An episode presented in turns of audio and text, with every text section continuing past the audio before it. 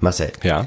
du weißt ja, dass ich seit Jahren wirklich zufriedener, wirklich enthusiastischer Kunde bei der Consorsbank bin. Das stimmt. Ich empfehle es wirklich immer tatsächlich jedem dort ein Konto zu eröffnen, weil es super einfach ist, es ist super bequem, es macht, also es ist einfach super. Ich bin immer noch begeistert. Wusstest du, dass die Consorsbank der älteste Online-Broker auf dem deutschen Markt ist? Nein. Sie sind eine Vollbank und bieten alle Services einer Direktbank.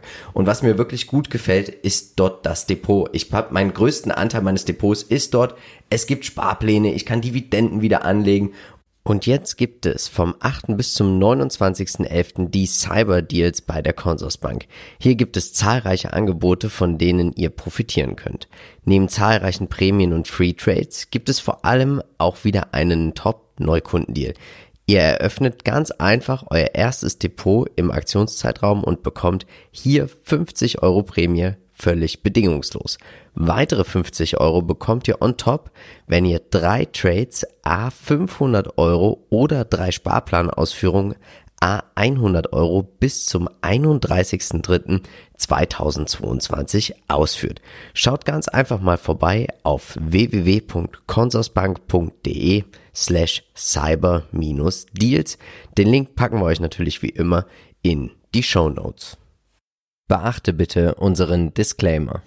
Hallo und herzlich willkommen zu einer neuen Folge des Aktienchecks. Wir sind Philipp und Marcel von Modern Radio Investing. Und auch heute werden wir natürlich wie immer versuchen, dich mit aktiven, ach was sage ich, das weißt du doch. Abonniere gerne unseren Kanal, aktiviere die Glocke und gib uns auch ein Like für den YouTube-Algorithmus Marcel. Ja. Unsere Community hat hervorragend abgestimmt. Wir haben eine Aktienanalyse von unserem lieben Peter mit dabei. Wir haben selber natürlich wie immer für die MVI Holding heute investiert. Über welche? Drei Unternehmen hat unsere Community entschieden. Und welches Unternehmen werden wir heute als erstes vorstellen für unser MVI-Depot? Genau, also abgestimmt wurde vor allen Dingen auf für Teladoc Health, dann Lockheed Martin mit dabei und Xiaomi. Wir haben im MVI-Depot, weil wir ja auch jeden Monat kaufen, wir haben das letzte Mal einfach mal eine Branche gezogen, mit der wir nicht gerechnet haben. Ja, die Versicherung. Genau. Und heute bist du dran am, mit dem Ziehen, aber bleibt auf jeden Fall dran, weil gezogen wird erst ganz am Ende. Und ich würde sagen, wir starten jetzt mit Lemonade. Und was sind sie? Sie sind ein Versicherer aus den USA. Und das Schöne ist bei ihnen, sie haben ja nicht diesen ganzen Wasserkopf, ne? Also sie sind wirklich einfach nur eine App. Und wir beide haben es zusammen auch ausprobiert. Wie war denn deine Erfahrung mit dieser App? Es gibt nämlich das Unternehmen auch schon in Deutschland. Ja, ich fand es tatsächlich sehr sensationell, weil äh, ich komme ja aus der Branche und weiß, wie undurchsichtig das Ganze ist, auch Ja. für gerade für den Kunden. Ja, also alle zucken zusammen, wenn es um Versicherungen geht. Es ist äh, ganz häufig, also außer für diejenigen, die in der Branche tätig sind, alle anderen haben so eine gewisse Antipathie, wenn man sagt, ja, ich bin Versicherungsmakler, ich bin Versicherungs irgendwas, dann hat man immer so eine gewisse, ah, jetzt will der mir was verkaufen. Hm, hm, hm. Also hat man doch häufig im Umkreis und hier macht es natürlich Lemonade ziemlich charmant und einfach, denn die App ist sehr leicht ja, zu bedienen. Es ist, äh, folgt ganz äh, klarer äh, Regeln und ähm, sie sind selber als Versicherer tätig, was natürlich super ist, was man nicht nur ähm, ja, vermittelt, sondern eben tatsächlich auch als Versicherer äh, auftritt. Und ich fand die App als Nutzung wirklich sehr, sehr einfach. Vor allem, die haben natürlich hier den Vorteil, dass sie die auf der grünen Wiese ein neues Unternehmen auf so einem doch riesen Markt am Ende aufbauen durften. Richtig. Schauen wir uns mal die aktuellen News an und ich kenne das Unternehmen Metromile. Ich höre ja den Podcast von Jim Cramer, Mad Money und da war Metromile tatsächlich einmal ja im Interview und doch ziemlich spannend. Wieso, weshalb und warum? Weil Metromile ist ein Pay-per-Mile-Versicherer und das bedeutet, du bist immer nur dann versichert, wenn du tatsächlich mit deinem Gefährt fährst und bezahlst auch nur das, was du verfährst. Also bist du Pendler, zahlst du mehr als jemand, der immer nur sporadisch immer mal alle zwei, drei Wochen Auto fährt. Und das finde ich doch hervorragend. Die Transaktion 500 Millionen US-Dollar und es wird hier ein komplett neuer Markt erschlossen. Und seien wir ehrlich, Automobil, fast jeder hat ein Auto, oder? Ja, absolut. Und jetzt gerade auch in der Zeit, jetzt November, kommen ja die ganzen neuen Versicherungen rein. Ja. Also gerade die Kfz-Versicherung mit der neuen Rate. in Deutschland. Und ähm, ja, das noch nicht, aber trotzdem sieht man, wie groß der Markt dann sein könnte. Wenn man sagt, okay, ich fahre zwar viel, aber äh, ich zahle auch ohnehin schon viel zu viel, weil einfach zu viel drin ist, dann wäre es vielleicht eine gute Option, hier einfach den Markt neu aufzurollen. Würdest du es machen? Das weiß ich nicht, kommt auf die Kondition drauf an, ne? weil am Ende, wenn er nicht großartig haftet, bringt mir das auch nichts, dass ich relativ wenig bezahle. Deswegen muss man schon gucken, was da noch dahinter steckt. 119 Prozent werden mit Versicherung und allem, was dazugehört, ja, erwirtschaftet. Wieso, weshalb und warum? Weil man natürlich als Versicherung mit einem Fremdkapitalhebel auch hier arbeitet. Deswegen kommen wir über 100 Prozent raus. In den USA und in Europa werden die Umsätze erzielt. Also wir sehen hier Wachstum 40 Prozent kann sich sehen lassen. Ne? Absolut, ja, doch schöne äh, Deltas, die hier aufgerufen sind und so kann es weitergehen. Wir sehen auf der Webseite, oh Gott, ein Drache. Oh, oh. Und hier wird aber auch auf der Lemonade-Webseite verraten das Geheimnis, was hinter den Schadenszahlungen steckt. Und sie arbeiten hier sehr viel mit KI zusammen. Und wie das funktioniert, schauen wir uns jetzt einmal an. Also, wenn du einen Schaden hast, tippst du auf die Schadentaste in der Lemonade App und du schreibst richtig mit einem Chatbot, was ist eigentlich passiert. Die AI führt Dutzende Algorithmen im Hintergrund durch, um Betrugsbekämpfung äh, durchzuführen, also um zu vermeiden, dass hier aktiv betrogen wird. Und wenn es klappt, wird dann, also wenn die KI sagt, alles klar, dann wird dein Schaden sofort genehmigt und auch sofort bezahlt. Andernfalls geht die Schadensmeldung weiter und wird nochmal von Menschen geprüft. Ich finde, das ist ein tolles System. Ja, klar, weil es natürlich auch, sag mal, die ganzen äh, Verwaltungsakte ja. einfach deutlich äh, verschlankt und insofern natürlich auch viel, viel kosteneffizienter arbeitet. Wir sehen beim Fundamentalen starkes, starkes Wachstum. Natürlich negativ, muss man ehrlich sagen. Der Verlust wird höher. Die Anzahl der Aktien, das finde ich erstaunlich, wird tatsächlich weniger. Jetzt gibt es aber wieder ein bisschen mehr Aktien, weil Metromile Aktionäre bekommen Aktien von Lemonade. Und wir sehen auch hier, der operative Cashflow erweitert sich aus. Der Free Cashflow auch weiterhin negativ. Aber ich glaube trotzdem, haben wir hier ein hochinteressantes, skalierbares Unternehmen, was natürlich mit Plattform arbeitet. Genau, und das ist ja das Riesending am Ende, ne? weil man doch über eine Plattform jetzt nicht großartig mehr Kosten. Es geht wirklich nur darum, viele, viele Kunden zu gewinnen, auf die ja. Plattform mal zu locken, um zu sehen, wie es aussieht, wie man damit arbeitet. Und das ist natürlich das erstmal Kapitalaufwendige, weshalb auch die Verluste da sind. Aber wenn das dann einmal hochskaliert ist, kommen dann eben hier auch sprudelnde Gewinne heraus. Deswegen, wir befinden uns ja noch relativ früh in diesem Unternehmen ja, weil die Market Caps noch nicht so allzu üppig, wobei ja. natürlich im Vergleich zum Umsatz natürlich ja schon nochmal eine große Bewertung da ist, aber trotzdem, hier wird halt auch schon viel Zukunft mit eingepreist. Aber ich glaube hier bei, auf so einer Plattform, wenn du diesen ganzen, ja, Verwaltungsapparat hinten nicht, also nicht hinten dran hast, kannst du relativ schnell hochskalieren und auch was Earnings und Cashflows. Das geht schnell. Der Chart, ja. Einstieg, ja oder nein? Ja, ganz äh, wichtige Frage. Wir sind natürlich unten mit reingegangen, jetzt hier so in der grünen, äh, in diesem grünen Bereich, äh, den oberen natürlich, wo der Kurs jetzt eben ist. Mhm. Die Aktie hatte ja schon einen wahnsinnigen Lauf auf 180 und ist jetzt nur noch bei 60, also quasi gedrittelt. Nach diesem Abverkauf muss man sagen, hat man jetzt auch mittlerweile eine Bewertung, wo ich sagen würde, ja. auch im Hinblick auf die Zukunft ist das durchaus ein bezahlbares, äh, ein bezahlbarer Aktienpreis. Bei 140, 160 war die, die Bewertung unfassbar bei fast 12 Milliarden. Das natürlich jenseits von Gut und Böse. Nun aber die Aktie, wie gesagt, gut runtergekommen, auf der Unterstützung bei 60 Dollar schon das zweite und dritte Mal gedreht. Scheint also zu halten, diese Unterstützung. Sollte sie nochmal brechen, geht es nochmal runter Richtung 46 Dollar. Aber ich bin ehrlich gesagt zuversichtlich, weil die Unterstützung jetzt schon öfter gehalten hat und der Ausbruch äh, zumindest aus dieser ersten Konsolidierung schon stattgefunden hat. Auch wenn dieser schnell wieder abverkauft wurde, hält er trotzdem noch, weil wir über dieser Linie sind, über diese Diagonale. Was sagst du uns denn heute zu Peer Group? Ja, also Lemonade selbst natürlich jetzt äh, im Hinblick auf das IPO nicht ganz so gut gelaufen, minus 55 Prozent, ja.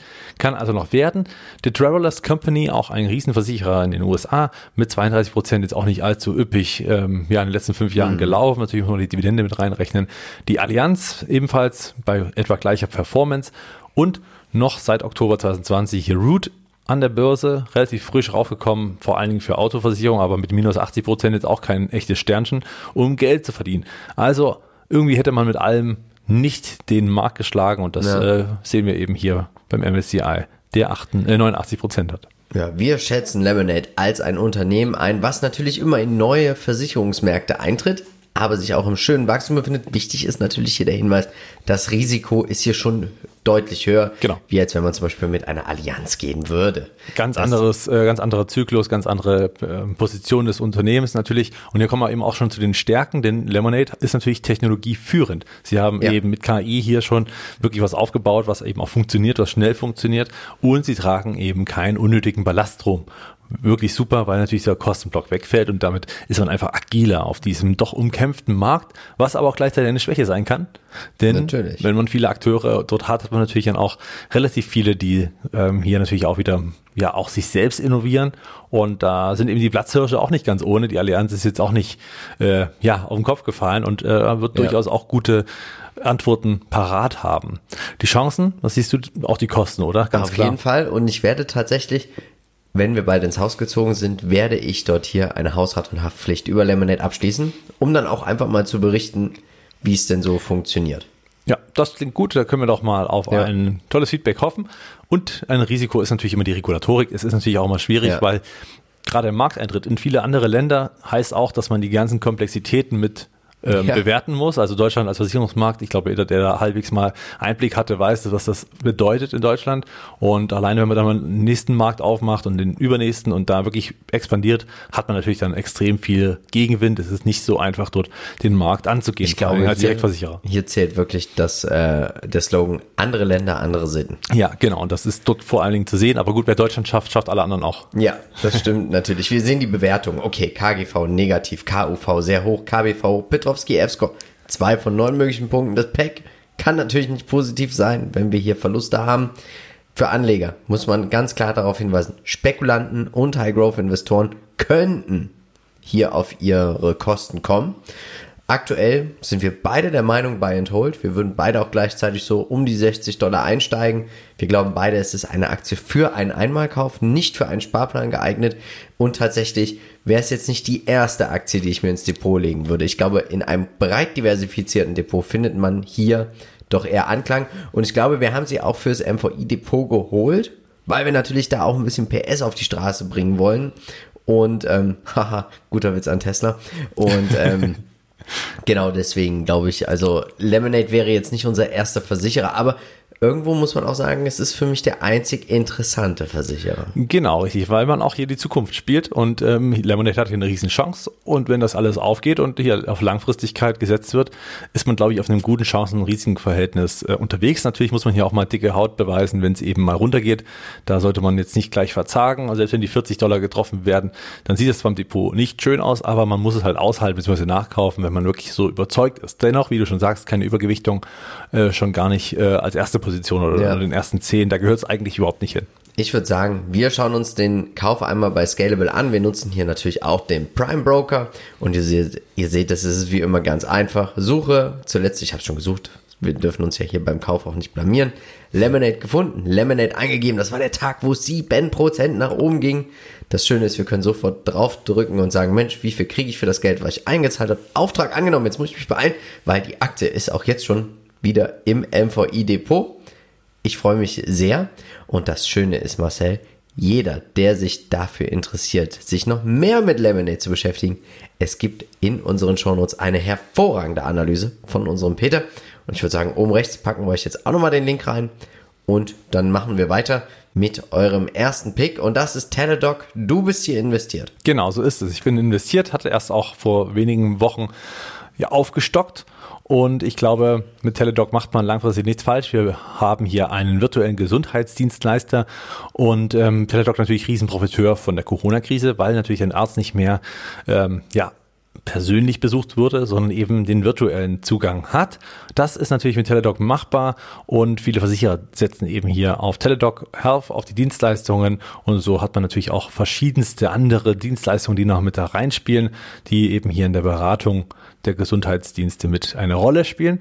Interessant natürlich hier auch, dass hinter Teledoc Health auch Livongo Health steckt ein Datenspezialist für gerade auch Diabetiker und andere Krankheiten, die da eben gewisse KI-basierte, ähm, ja, datengetriebene äh, Vorgaben kriegen, wie sie am besten mit den jeweiligen Medikamenten umgehen, um dann doch gesundheitstechnisch am besten durchzukommen. Ja, also total spannendes Geschäftsmodell Und wie du schon sagtest, die Livongo-Übernahme bringt hier auf jeden Fall einen enormen Mehrwert. Was sind die aktuellen News? Ja, man kooperiert mit Blue Cross NC und äh, hier geht es eben tatsächlich auch darum, weiter Telegesundheitsdienste eben, ja, das ganze das Spektrum einfach noch weiter in die Breite zu treiben. Was natürlich wichtig ist, hier jetzt die Marktanteile zu gewinnen, die eben verteilt werden. Und dieser Markt wird immer größer und da möchte man natürlich so viel wie möglich vom Kuchen abhaben. Deswegen machen solche Kooperationen absolut Sinn. Schauen wir uns mal an, dass oder man sieht eben, wenn man in den Geschäftsbericht schaut, 78,8% der Umsätze werden mit Access Fees, also das ist einfach, wenn man auf dieser Plattform sein möchte, auch gelistet sein möchte oder auch Zugang dazu haben möchte, dann zahlt man eine Gebühr, man zahlt auch pro ja, pro Visit sozusagen eine Gebühr 18,9% und andere Gebühren 2,3%. Aber wichtig, hier ist natürlich auch Levongo noch gar nicht groß mit dabei, ne? Genau, ja, absolut. Und äh, hier muss man auch sagen, dass vor allem das Access Fees äh, natürlich ein Riesenpunkt ist, weil es auch eine Art Werbung und ja. die Versicherer, die da eben mit gelistet sind, wollen natürlich auch relativ weit oben dabei sein. Und insofern macht das hier schon Sinn, dass man auch, ich sag mal, Gelder nimmt für die Listung. Ja. Schauen wir uns an, die Aktie unglaublich gelaufen in den letzten sechs Jahren. 27,76 Prozent. Ich finde auch die Börsenbewertung mit 21 Milliarden US-Dollar geht noch. Ne? Ja, wenn man auch bedenkt, dass man Livongo für 16 Milliarden übernommen hat, ähm, ist das durchaus eine, ja, auch ein kleines Asset-Play. Das auf jeden Fall. Das sehen wir auch gleich nochmal bei der kompletten fundamentalen Bewertung. Wir sehen die Umsätze liegen zu. Die Gross Margin ist sehr schön, aber doch ein bisschen rückläufig. Ich bin mal gespannt, wie sich das jetzt in der Zukunft entwickeln wird. Buchwert, er legt zu, Cashflow. Wir sind jetzt schon immer mal positiv, dann wieder leicht negativ. Da bin ich auch gespannt, aber es geht in die richtige Richtung. Genau, hier sieht man natürlich auch, dass Synergien gehoben werden, dass Livongo ja. implementiert wird und ähm, vor allen Dingen, dass man hier auch, ich sag mal, Cross-Selling-Effekte hat. In dem, insofern, wenn man gerade auch einen Diabetes-Patienten, den man ja dauerhaft betreuen muss, über Livongo auch die Daten, und ja. immer den Kontakt hat zu diesem Patienten, dann macht es natürlich auch Sinn, diesen für Teledoc selber mit zu äh, gewinnen und dann eben da äh, auch, ich sag mal, mit Preisanreizen auch den Kunden weiterhin bei den Dienstleistungen des Konzerns beizubehalten.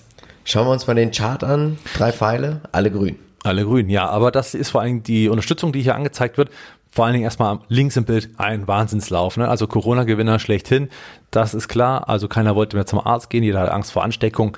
Dann der wahnsinnige Run nach dem Ausbruch äh, Richtung 300 äh, Dollar die Aktie, da war ich halt mal schön im Plus auch schon und dann mhm. kam dieser Sturz direkt runter, ganz äh, starker Absturz. Dann merkt man auch, dass hier natürlich dieses die Corona-Story erstmal gespielt wurde. Der Markt preist die Zukunft ein, hat hier eben dann auch, ich sag mal, für langsam, verlangsamtes Wachstum eingepreist, was natürlich der, klar der Fall ist, wenn man einmal so durch die Decke geht. Und jetzt so langsam sieht man hier eine Bodenbildung. Das zeigen auch die drei grünen Pfeile.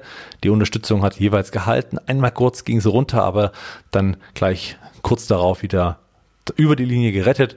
Also ein gutes Zeichen. Jetzt sollte die Unterstützung nochmal halten, dass auch hier kein Abwärtstrend weiter gebildet wird und vielleicht eine Trendwette zu sehen ist. Schauen wir uns die Peer Group an. Johnson Johnson ist ein großer Anbieter, American Well. Minus 66 Prozent, unglaublich. Ne? Ja, und das seit dem Börsengang 2020 im September ist jetzt auch noch nicht so lang her. Also mhm. lief nicht so gut, auch die letzten Zahlen waren wieder wirklich enttäuscht. Man hat sogar Minus äh, Umsätze gehabt, also, also nicht Minus Umsätze, sondern eine prozentuale rückläufig. Entwicklung, also mhm. rückläufig. Compute Group trotzdem ganz gut auch, ein äh, europäischer Anbieter. Insofern vielleicht auch noch eine gute Idee im heimischen Markt. Schauen wir uns mal an. Also wir haben ja ein Unternehmen, was irgendwo noch im Markteintritt auf jeden Fall ist. Ich glaube auch, das ist eine so klein, also es ist ein so kleiner Markt noch, der noch relativ groß wird. Ich sehe hier so ein bisschen so das Investment Case so ein bisschen wie bei Zuora. Wir sind hier einfach noch so völlig in den Kinderschuhen und starten wahrscheinlich erst bald richtig mit dem Wachstum. Genau, und da ist Teledoc wahrscheinlich der größte von all denen ja. und äh, da auch der präsenteste und ich glaube, das könnte so nach und nach weiter Fahrt aufnehmen. Schauen wir uns mal an. Also als Stärke natürlich ganz klar die Levongo-Übernahme. Ist auch ein robustes Unternehmen. Ja. Levongo ist ja wirklich sehr robust, Mega. weil die, Unterne äh, die Kunden, die einmal bei Levongo sich da im Prinzip leiten lassen über ihre Krankheit hinweg, die werden nicht wechseln. Das weil A gibt es ja. keine Alternative und B ist es ein riesen Mehrwert für die Patienten. Also vielleicht kennt auch jemanden, der äh, einer, der irgendwie schon mal Erfahrung gemacht hat, praktischerseits wäre mal interessant als Feedback. Dann natürlich die Schwäche, die aktuell werden die Aktien wirklich verwässert ordentlich, also die Anzahl der Aktien steigt. Digitalisierung und demografischer Wandel ist ein Vorteil, aber natürlich auch der Wettbewerb. Also sollte dieses Geschäft hochmargig und hochprofitabel werden, werden auch noch weitere Anbieter in diesen Markt stürzen. Schauen wir uns die Bewertung an und du siehst es, also ich möchte hier eigentlich nur über das KBV sprechen, 1,39. Das ist natürlich hier die Levongo-Übernahme. Man zahlt hier nur eigentlich für fast sogar schon fast einen fairen Preis für dieses doch so stark wachsende Unternehmen. Und deswegen glauben wir, dass Buy-and-Hold-Anleger auf jeden Fall hier auf ihre Kosten kommen. Was denkst du? Ja, hier gibt's noch eine andere Kennzahl, die mir mhm. sehr ins Auge fällt, die ich total attraktiv finde, ist das KUV. Für einen Wachstumswert dieser Art ist ein 6,7er Wachs also KUV auch eigentlich wirklich billig, muss yeah. man sagen. Also aktuell werden solche Wachstumsstories äh, bis zu 20 KUV äh, gezahlt und das auch äh, relativ legitim in der Breite des Marktes, also nicht nur ein paar vereinzelte Aktien. Insofern sehe ich hier schon auch dahinter eine sehr, sehr gute Idee, mal doch äh, Fuß zu fassen.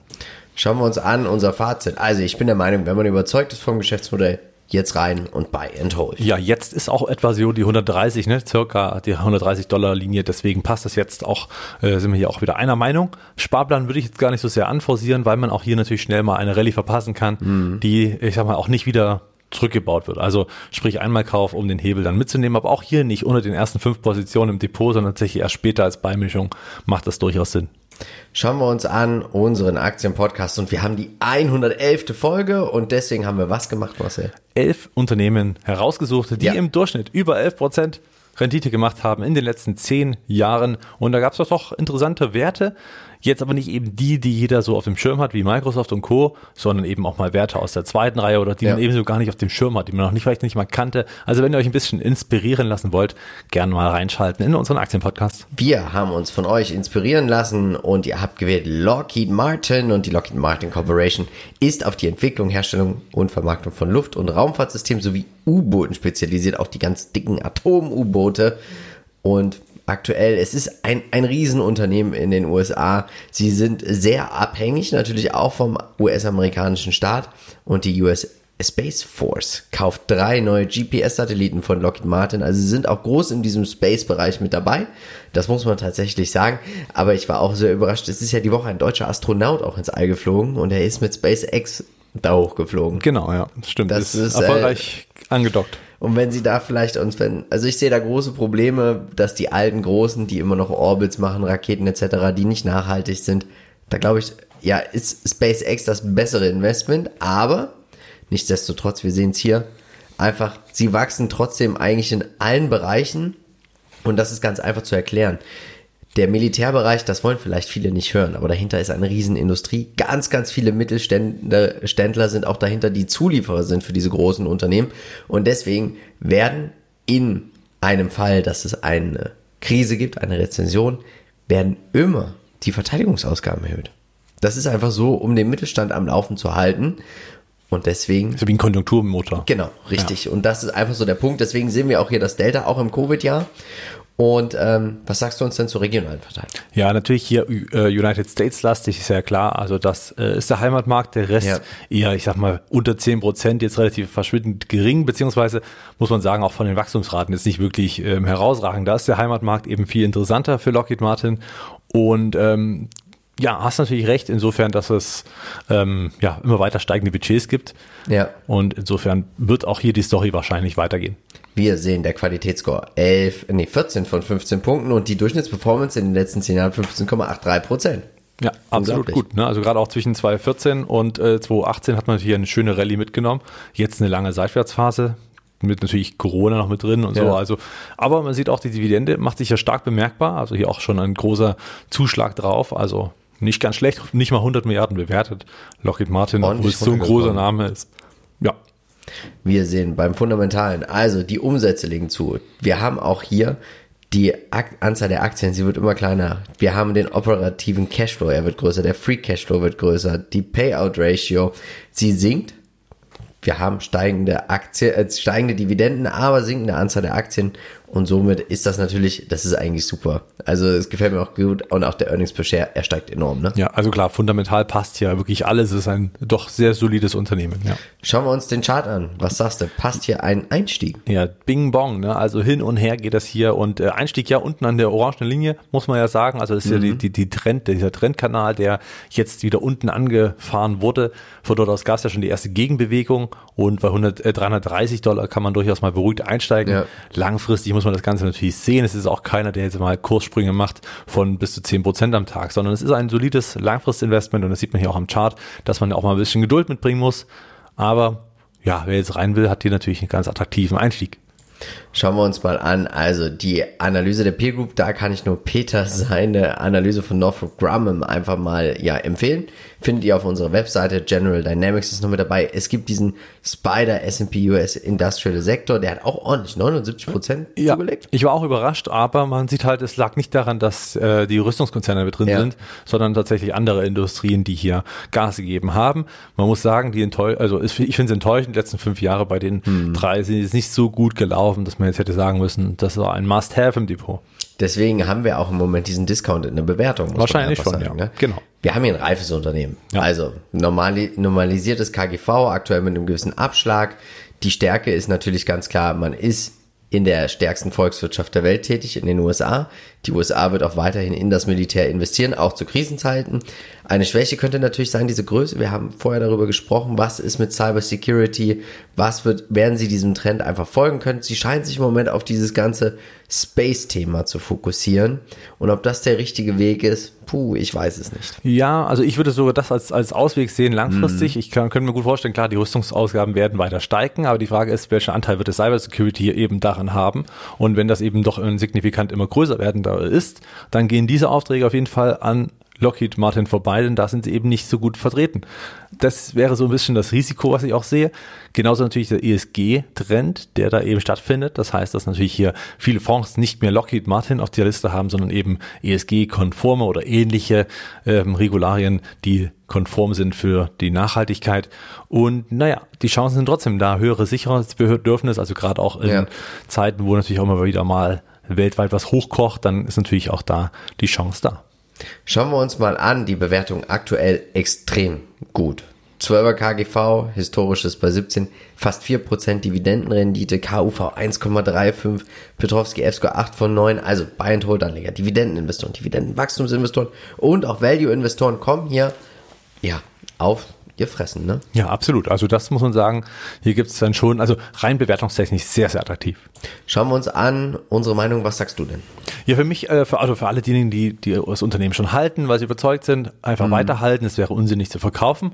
Äh, für alle diejenigen, die überzeugt sind von diesem, von diesem Unternehmen und sagen, okay, das ist langfristig perfekt, dann kann man jetzt auch kaufen. Dann könnte ich ihren Buy total nachvollziehen. Verkaufen würde ich es tatsächlich gar nicht gerade. Also man hat plötzlich einen Wandel in der Moral, was auch immer. Also wenn man das jetzt grundsätzlich möchte. Für mich ist es einfach kein Investment Case. Mich holt das nicht ab an sich. Ja, also deswegen für mich kein Kauf, weil ich eben eher diese Cyber Security Geschichte sehe oder auch eben gerade auch im Weltraum sehe ich andere weit vorne. Einstieg könnte man trotzdem bei 323 Dollar jetzt eben ja, machen. Und wenn man möchte, kann man auch schon wieder bei 403 rausgehen. Dann hat man natürlich eine schöne Rendite kurzfristig mitgenommen. Ansonsten natürlich für Buy Hold Investoren spielt der Ausstieg hier keine Rolle. Als Sparplan geeignet, einmal Kauf geeignet. Wie siehst du das? Ja, also ich würde tatsächlich bis zur Bewertung hier einsteigen. 415 Euro wäre es dann im Dreisatz gerechnet. Ja, man kann das als Sparplan als Einmalkauf, aber man muss sich natürlich auch darüber im Klaren sein, warum ist die Aktie nicht so gut gelaufen die letzten Jahre. Man muss sich überlegen, wie ist der Investment Case, dass diese Aktie den Markt schlagen wird und das, also ja, Beimischung im Depot, aber ich glaube, es ist doch ein bisschen eine spekula spekulativere Sache. Ja, ja, weil man den Zeitgeist vielleicht auch nicht ja. immer hundertprozentig trifft, weil man hat auch, ich sag mal klar, in Rüstung schon, aber bei allem anderen weiß man halt auch nicht, inwieweit ja. sie da die großen Chancen haben. Und äh, wie gesagt, Cybersecurity ist ja ein großes Thema und wird auch vielleicht auch der Krieg der Zukunft sein, man weiß ja. es ja nicht. Und dann äh, sind da natürlich die Ausgaben besser aufgehoben. Schauen wir uns an das letzte Unternehmen, bevor wir zur Ziehung kommen. Xiaomi. Was machen sie? Ja, Xiaomi, für viele schon bekannt. Viele nutzen die Produkte täglich und zwar als Smartphone oder auch als Saugroboter, als Fernseher. Also sie sind im Prinzip da wirklich breit ähm, dabei bei den Gadgets, mhm. bei den Enddevices, die es eben gibt im Bereich Internet of Things, also IoT und natürlich auch als Lifestyle-Produkten und, und äh, natürlich auch die E-Roller, die sind mit dabei. Also Xiaomi ist jetzt sehr breit tätig, haben auch angekündigt, jetzt im EV-Sektor äh, Fuß zu fassen, also sprich elektrische Autos herzustellen.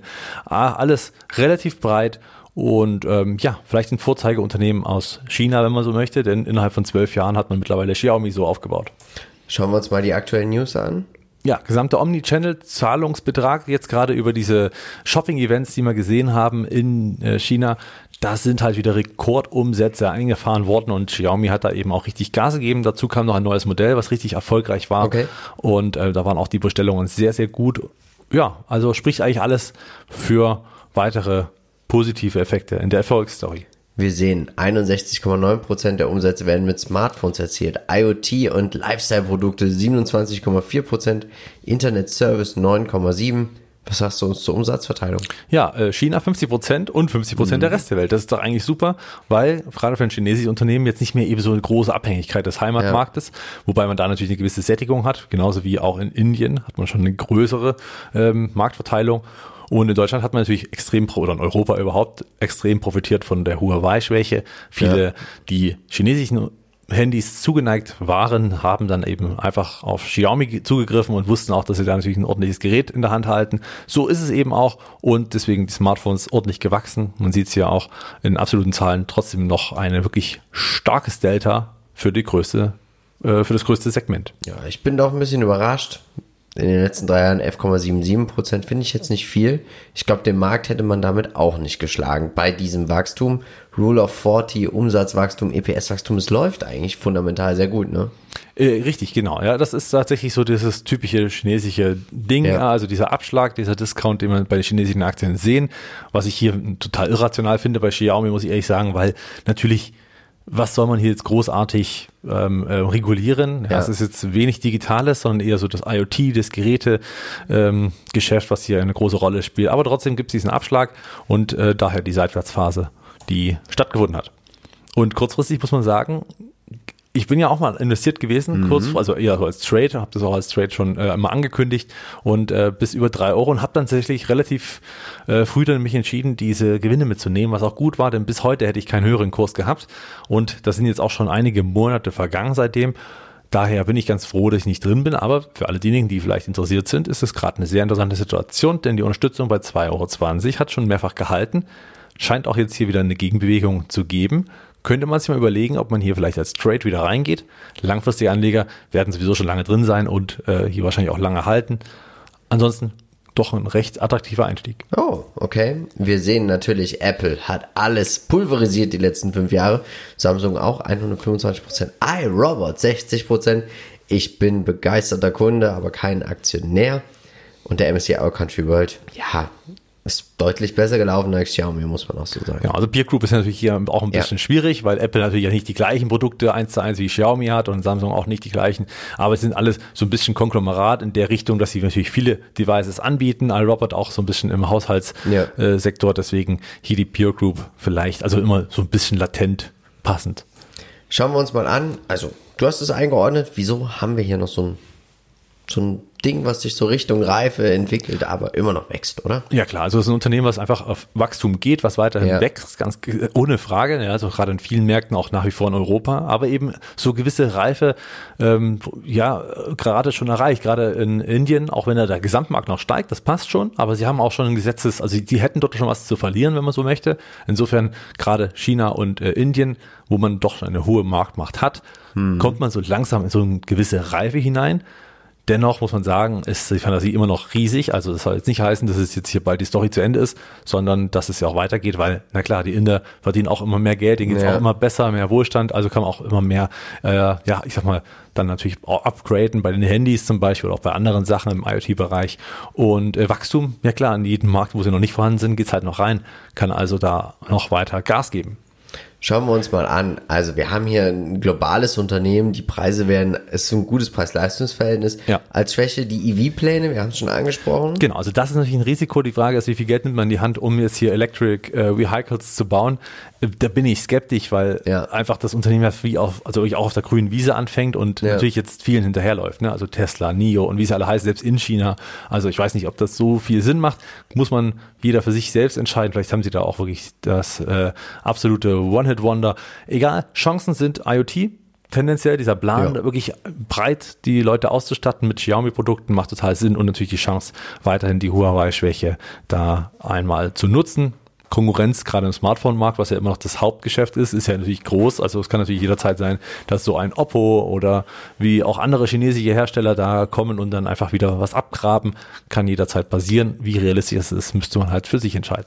Schauen wir uns die aktuelle Bewertung an und für ein Wachstumsunternehmen unglaublich gut. KUV 0,3, KGV 15. Es gibt so, da soll eine Dividende geben.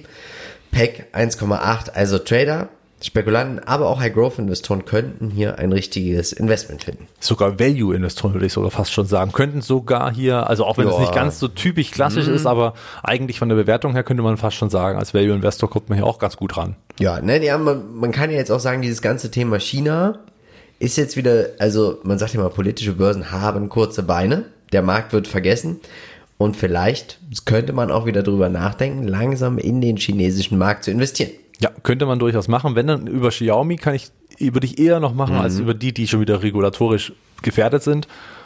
Könnte man durchaus mal überlegen. Ich möchte diesen Stress nicht. Ja. Deswegen würde ich verkaufen und deswegen ist es für mich kein Kauf. Okay, ja klar, ist ein Wort für mich, also für alle, die jetzt die Aktie noch halten, ich würde nicht Ja. verkaufen an der Unterstützung. Das finde ich Quatsch, wenn man jetzt die Chance hat, dass der Kurs sehr wahrscheinlich wieder hochgeht als runter. Kein Kauf, wenn man sagt, äh, pff, nee, wie du jetzt schon sagst, also das möchte ich mir jetzt nicht antun. Ja. Für mich wäre es ohnehin eher eine Trading-Position, also etwas, was ich kurzfristig halten würde, weil hier doch mal schnelle Kursgewinne drin sein könnten. Einstieg bei 220 an der Unterstützung. Warum nicht mal bei 350 aussteigen und dann halt ordentlich Rendite mitnehmen? Wer natürlich langfristig überzeugt ist, als Buy and Hold kann man das natürlich dann auch machen. Einmal Kauf macht mehr Sinn als Sparplan, gerade jetzt an diesem Punkt. Jetzt ist natürlich die Frage, wer darf es eigentlich als nächstes sein? Kommen gerne in unsere Facebook-Gruppe, stimmen mit ab und dann besprechen wir vielleicht eure Unternehmen nächste Woche. Marcel, jetzt ist es wieder soweit. Bevor wir unser nächstes Investment für die MVI Holding ziehen, dürfen wir natürlich wie immer 10.000 Euro investieren. Lemonade. War natürlich klar, dass wir hier einsteigen würden, wenn wir hier auch tatsächlich investiert haben. Teledoc, auch wieder 500, du 1500. Lockheed Martin würde ich mit einer kleinen Position reingehen, du nicht. Xiaomi, wir beide 0 Euro, 8.500, 7.500 in den MSCI All Country World. Und jetzt schauen wir uns noch einmal kurz das Wikifolio an. Es gibt keine Veränderung.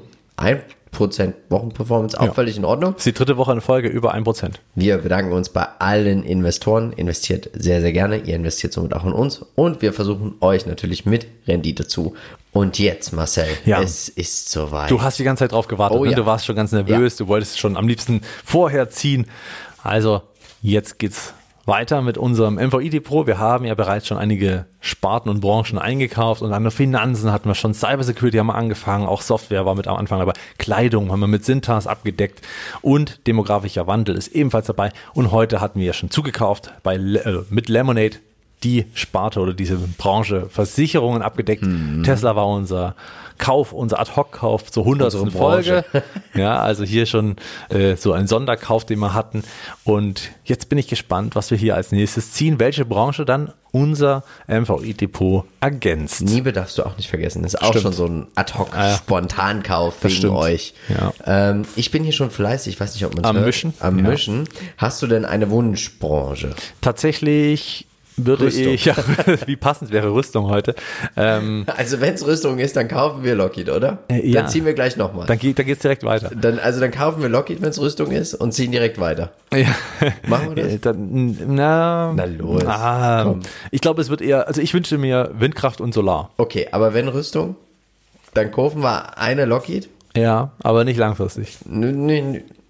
So nach unserem Investment Case. Okay. Okay, du darfst ziehen. Meine Damen und Herren, ich hoffe, also wenn du jetzt Rüstung ziehst, das war wie bei Cyber Security, dann wird es ein bisschen komisch. Wenn man drüber redet, dann ist Okay. es meistens so. Okay, ich ziehe.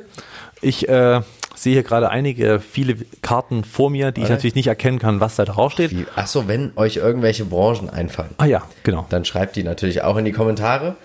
So, zieh eine und gib sie mir. Sicher. Oh. Und jetzt, Nein, das ist nicht Rüstung. Aber jetzt kommt. wir hatten ja die Woche, hatten wir ja einen äh, Sonderpodcast mit People Who Care, weil sie Nahrung machen für Haustiere. Richtig, Haustiere. Haustiere. Und wir werden nächsten Monat in die Haustierbranche investieren. Marcel, ich Haustiere. gebe dir diese Karte, du darfst sie mitnehmen. Danke. Und bleibt gespannt. Peter wird sich freuen, weil er jetzt nämlich eine Analyse schreiben muss zu einem Unternehmen, welches wir ihm geben. Wenn ihr eine Idee habt für die Haustierbranche, schreibt uns das auch in die Kommentare. Und jetzt möchten wir euch nochmal unseren Aktienpodcast ans Herz legen und den letzten Aktiencheck. Marcel, ich bedanke mich bei dir. Ich glaube, dass äh, bei Haustiere als Vorschlag von der Community ganz oft so ETS kommt. Ja, bin ich aber schon selber investiert. Hm, dann fällt die flach. Dann bleibt mir eigentlich nur noch eins zu sagen. Wir von Modern Value Investing sind überzeugt, es gibt immer und irgendwo einen Haustiermarkt. Und wir werden natürlich versuchen, diesen zu finden. Also, bleibt dabei bei Modern Value Investing. Ciao. Ciao.